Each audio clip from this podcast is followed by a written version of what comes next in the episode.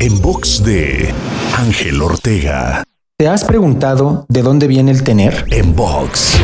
Vivimos en una sociedad muy enfocada en el tener. Es decir, todos queremos tener un mejor carro, una casa más grande, un mejor estilo de vida, etc. Lo cual en sí no es malo, pero lo que no está bien es no entender de dónde viene. Querer tener sin hacer solo se podría dar en un nivel de conciencia de iluminación, donde la materialización inmediata es factible, y un nivel antes del hacer está el ser, lo que significa que no harás nada consistentemente que no venga sustentado por tu programación, creencias, hábitos y patrones. Así es que la pregunta hoy es, ¿has desarrollado ese ser adecuado para hacer lo necesario que te lleve a tener aquello que quieres? Para escuchar o ver más contenidos te espero en angelteinspira.com.